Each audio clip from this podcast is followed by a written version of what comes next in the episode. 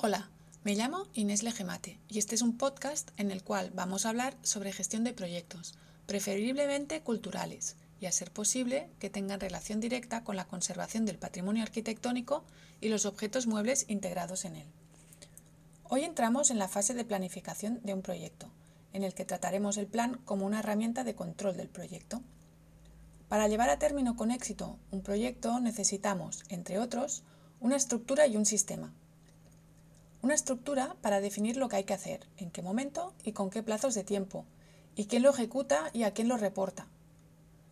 Y un sistema para definir procesos o cómo hay que hacer las cosas, definir las herramientas o instrumentos de trabajo y establecer los canales de comunicación, algo muy importante y que a veces se obvia o se da por sentado. La planificación engloba la estructura y el sistema.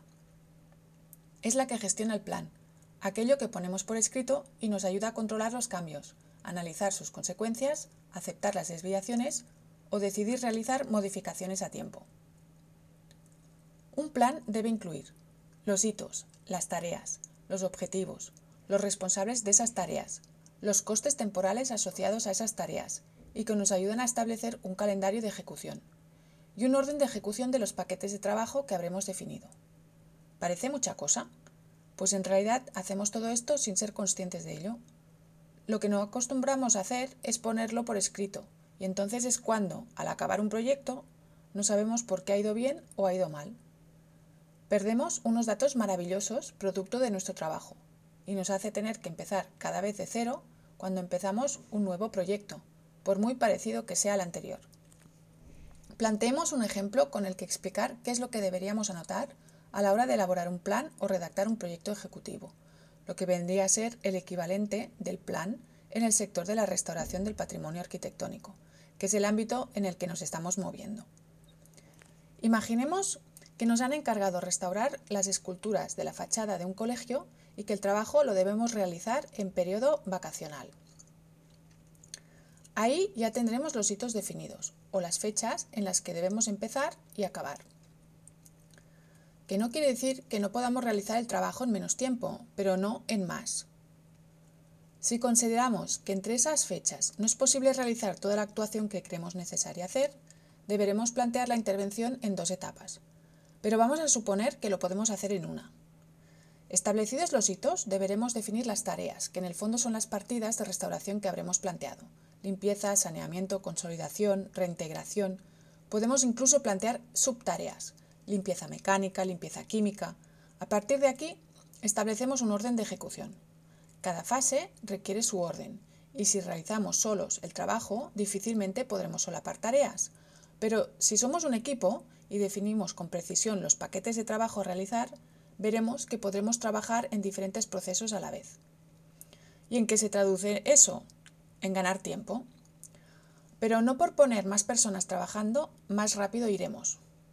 Para saber el número de personas óptimo que requiere un proceso, es necesario asociarle un coste temporal. Por ejemplo, determinamos que la limpieza mecánica nos va a llevar 32 horas.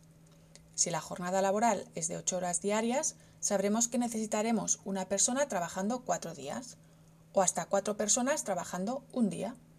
Pero hay que tener en cuenta las dimensiones de la pieza y el espacio de trabajo. Si se trata de cuatro esculturas pequeñas pondremos una persona trabajando en cada una de ellas durante un día, pero si tenemos dos esculturas más grandes, pondremos a dos personas trabajando en una escultura y otras dos en otra.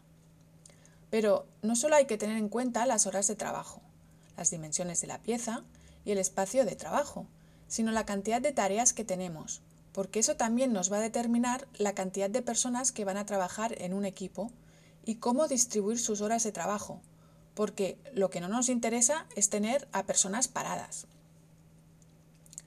¿Qué pasa si para una tarea decido que necesito cuatro personas para poder ejecutarla en un día, pero al día siguiente la siguiente tarea solo requiere de dos personas? Pues debería asegurarme que las otras dos personas pueden realizar una tercera tarea.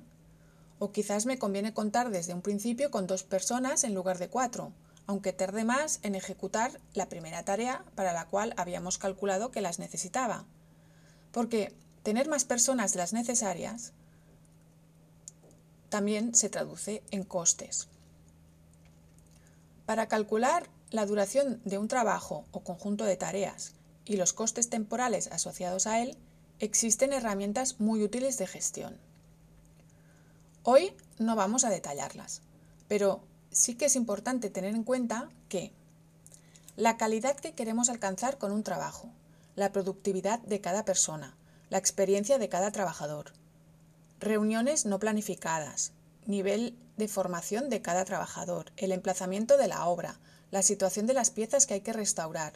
Todo eso son variables que afectan al coste temporal de un proyecto y hay que tenerlas todas en cuenta. Pues con esto os dejo reflexionando. Si queréis recuperar alguna entrada, ya sabéis que las podéis encontrar en el blog de www.gestio.com. Ha sido un placer estar con vosotros y espero que hasta pronto.